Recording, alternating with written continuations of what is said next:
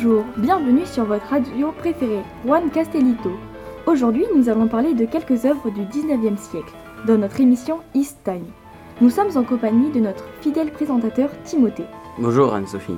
Nous allons nous rendre dans, dans plusieurs musées grâce à nos reporters sur place. Ainsi, nous irons au musée d'Orsay, mais aussi à Berlin ou encore chez un propriétaire, Monsieur Dupont, qui nous fait l'honneur de nous accueillir chez lui, à Caen. On commence avec le premier reportage qui nous emmène à Berlin. On y retrouve donc Georgette. Bonjour Georgette. Bonjour, moi Georgette Delarue me trouve actuellement au musée National Gallery à Berlin.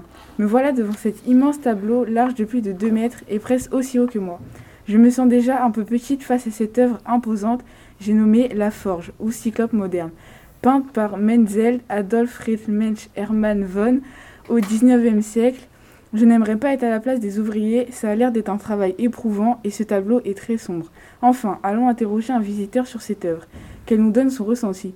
Bonjour madame, comment vous appelez-vous, que voyez-vous et quelles sont vos impressions? Oh, bonjour, je m'appelle Marinette Dujardin. Eh bien, il est très bien détaillé. On voit beaucoup de gens dans ce qui paraît être une forge, trop de gens même. Ça a l'air vraiment étouffant, avec toute cette fumée et énormément de personnes concentrées en un petit espace. Leur travail de... Sidérurgie, c'est le travail du fer, une profession plutôt répandue au XIXe siècle. Ah oui, pardon, je me présente. Olympe de la Cour, professeur d'histoire des arts invité pour passer à l'antenne et parler de cette magnifique œuvre par von Menzel, peintre allemand. Euh, oui, continuez madame. Merci pour l'information. Oui, donc, leur travail de sidérurgie paraît vraiment difficile et éprouvant, et les conditions d'hygiène déplorables. Le sol est sale, les ouvriers sont pleins de suie et de poussière, ils sont dans un état pitoyable. C'est assez répugnant.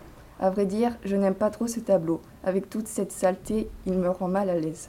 Merci pour votre ressenti madame Dujardin.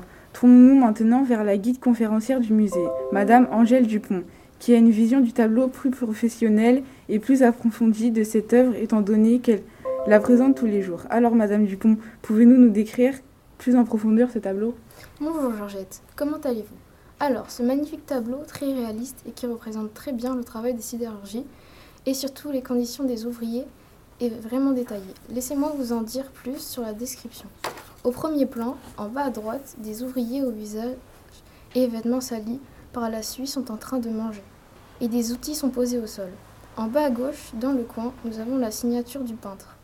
Au second plan, au centre du tableau, des ouvriers forgent quelque chose des outils en métal. Ils ont des habits de travail, mais qui sont sales et délabrés, et pas assez adaptés à leur travail éprouvant, et assez dangereux à cause du feu.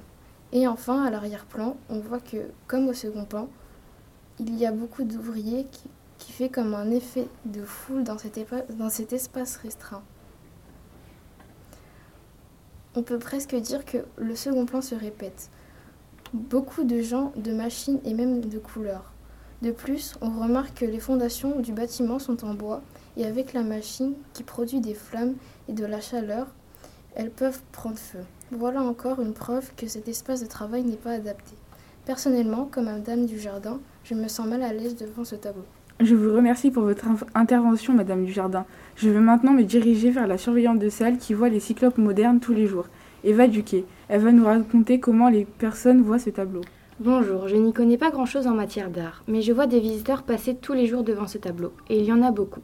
Souvent, ils sont impressionnés par la grandeur du tableau et la technique du peintre. L'œuvre est très détaillée, et avec sa taille, ça saute encore plus aux yeux. On trouve souvent que la peinture en elle-même est belle et bien faite, mais que l'atmosphère est trop sombre. En effet, les couleurs ne sont presque que dans les tons marron et noir foncé. Les gens ont des avis mitigés la plupart du temps.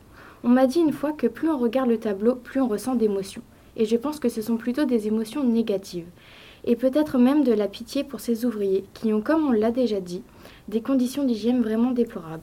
C'est vrai que je n'aimerais pas être à leur place. Bien, maintenant que nous avons recueilli les témoignages de tout le monde, finissons avec notre spécialiste, professeur des arts, qui a déjà fait une courte intervention tout à l'heure, Olympe de la Cour. Elle va nous rajouter certaines informations sur l'œuvre et son histoire.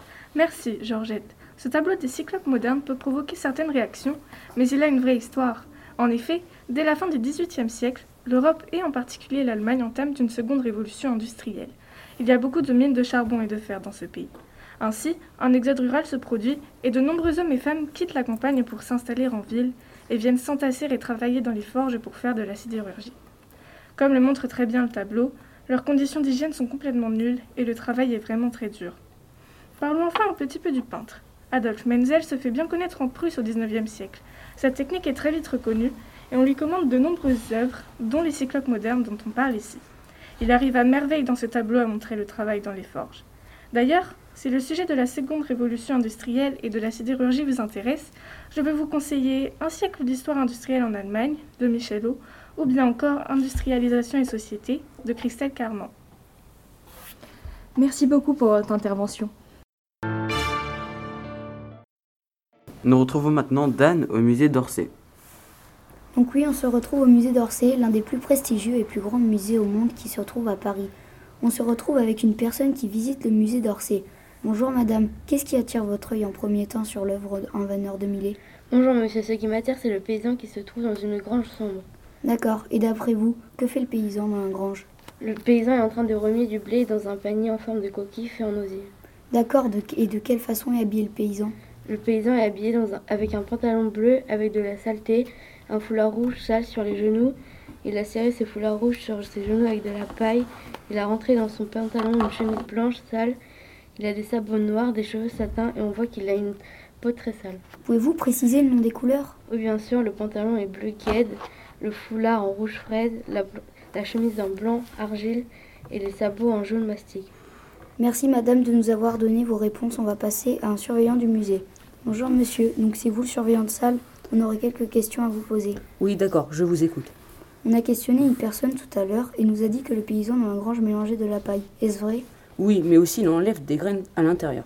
D'accord, merci de votre réponse. Et quelle réaction des personnes quand ils voient cette œuvre? Ils se demandent généralement que fait le paysan? D'accord, merci beaucoup pour vos réponses. Merci pour votre gentillesse et pour vos explications. Saint-Lazare par Claude Monet.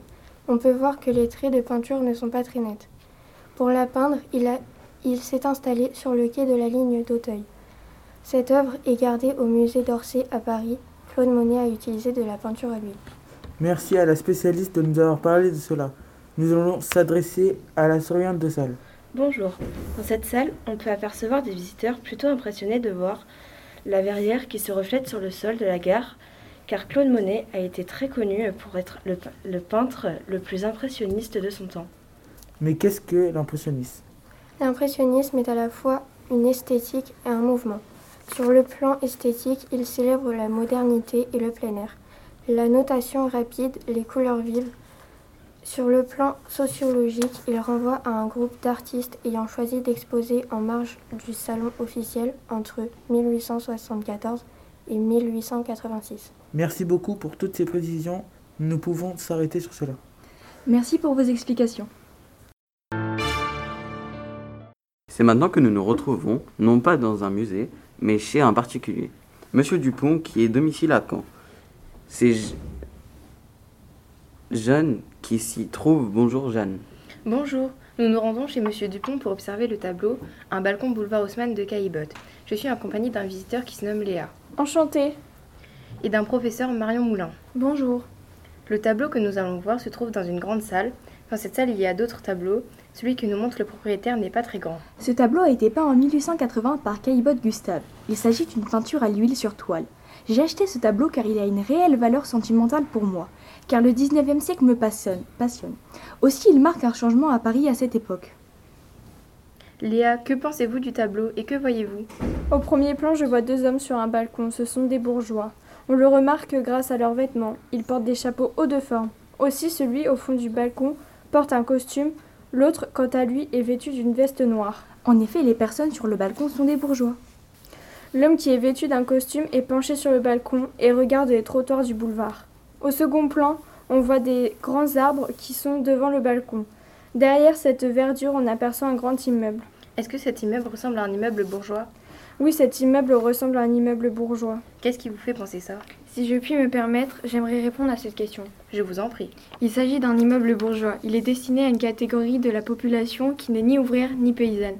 C'est l'osmanisation. On le reconnaît grâce au toit en ardoise, la pierre qui est très lumineuse, ainsi que son nombre d'étages. On remarque qu'il y en a quatre. Il y a aussi des balcons. Sous les toits vivent la population les plus pauvres. les domestiques notamment. Je vois que vous connaissez bien professeur Marion. En effet, il s'agit de l'osmanisation du XIXe siècle. Ce style est inspiré de Georges Eugène Haussmann, qui est appelé le baron Haussmann. Né le 27 mars et mort le 11 janvier 1891, il est un haut fonctionnaire et homme politique français. Il est missionné par Napoléon III pour transformer Paris en ville moderne. Nous apercevons aussi à l'arrière-plan du tableau des habitations qui ont l'air moins luxueuses que l'immeuble que nous voyons au second plan. On peut supposer que ces habitations ne seront pas rénovées dans le style d'Haussmann ou qu'elles vont être rénovées par la suite. Ce tableau a été peint pour montrer la transformation de Paris en ville moderne et il marque le changement des constructions à cette époque. Léa, vous nous avez dit ce que vous voyez, mais pas ce que vous pensez du tableau. J'aime bien ce tableau car il est lumineux, avec ce vert très vif, qui sépare le tableau en deux parties. J'aime aussi beaucoup l'architecture de l'immeuble qui est au second plan car il est chaleureux. Merci pour votre participation. Ce fut très intéressant de partager ce moment avec vous. Merci à chacun d'entre vous. Un grand merci à Monsieur Dupont de nous avoir accueillis chez vous. Mais de rien, ce fut aussi un plaisir pour moi. Au revoir. Bonne fin de journée. Merci à vous. Et pour finir l'analyse d'une photographie avec notre reporter, Tris. Bonjour Tris. Bonjour, je me trouve actuellement devant une photographie assez vieille sur laquelle nous allons parler tout de suite. Nous allons commencer par le spécialiste qui va nous parler de cette œuvre en détail. Bonjour Harley Grant. Bonjour, cette photographie a été prise le 7 mai 1924 par Alexandre Sumpf. Elle a été prise entre 1929, date de l'ouverture de l'usine, et 1939. La photographie mesure entre 1m60 et 1m80 à peu près. Elle est située rue de Grenelle dans le 7e arrondissement de Paris, devant l'entrée du bâtiment administratif. Il y a autant de gens sur cette photographie car les ouvriers chinois sont souvent présents pour l'ouverture de l'usine. Merci à vous. Maintenant, passons à Leïla, le personnel du musée dans lequel se trouve cette photographie. Sassy va nous parler de la photographie. Bonjour Leïla. Bonjour Tris. Il y a trois domaines dans la technique photographique. Le matériel photographique et les pellicules, la prise de vue qui concerne directement chaque photographe, c'est la partie artistique, et pour finir le traitement des photographies. Le photographe est un spécialiste de chaque étape, une telle approche présente un certain nombre de contraintes, cela coûte cher, il faut un espace de stockage, ce qui la rend difficilement praticable.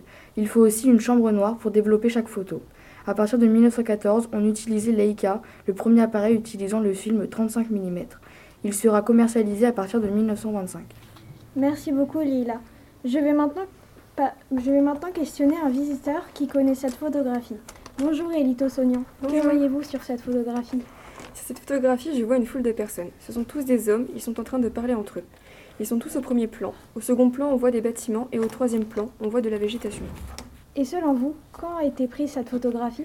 Je pense que cette photographie a été prise avant la Seconde Guerre mondiale, entre 1929 et 1939. Qui sont ces personnes présentes sur la photographie? Ce sont, des, ce sont des ouvriers chinois dans la ville de Boulogne-Billancourt. Dites en plus, où se trouve Boulogne-Billancourt? Boulogne-Billancourt se trouve dans la banlieue parisienne au sud-ouest de la capitale. Et selon vous, pourquoi y a-t-il un attroupement? Ils sont tous présents devant cet atelier dans l'une des cours de l'usine Renault pour son ouverture. Ce, son ouverture s'est faite entre 1929 et 1939. Où se trouve cette nouvelle usine dans Boulogne-Billancourt? Cette nouvelle usine se trouve sur l'île Ségouin à Boulogne-Billancourt. Et que pouvez-vous dire sur les vêtements des ouvriers chinois? Ils sont tous très bien habillés, certains ont des chapeaux, d'autres des casquettes. Ils sont, tous habillés, ils sont tous habillés en couleur froide, c'est du noir et blanc, les couleurs sont sombres. À votre avis, quel est ce bâtiment présent derrière ces ouvriers? C'est un atelier. Pourquoi n'y a-t-il que des hommes? Je suppose qu'à cette époque, les femmes n'avaient toujours pas le droit de travailler sans l'autorisation de leur responsable, père ou époux. Et pour finir, qui est l'auteur de cette photographie? Son nom est Alexandre Sumpf. Maintenant, nous vous présentons Emma, la surveillante de salle qui va parler par la suite des réactions de certains visiteurs qui ne connaissaient pas cette œuvre. Bonjour Emma. Bonjour, je vais vous présenter les réactions des visiteurs. Des personnes ont été étonnées car sur l'œuvre, il n'y a que des hommes et aucune femme. En sortie scolaire, des enfants ont été surpris que tous les hommes étaient vêtus de la même façon. Des jeunes femmes ont trouvé l'œuvre affreuse parce qu'il n'y avait aucune femme de représentée.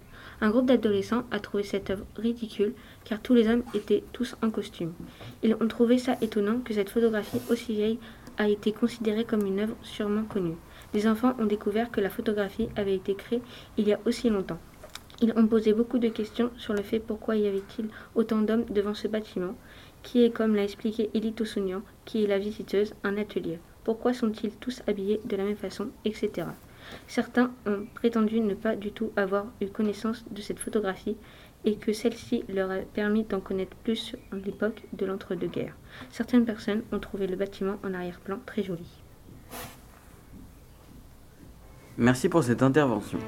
C'est la fin de l'émission. Un grand merci à tous les participants et à vous, chers auditeurs. On se retrouve la semaine prochaine à la même heure.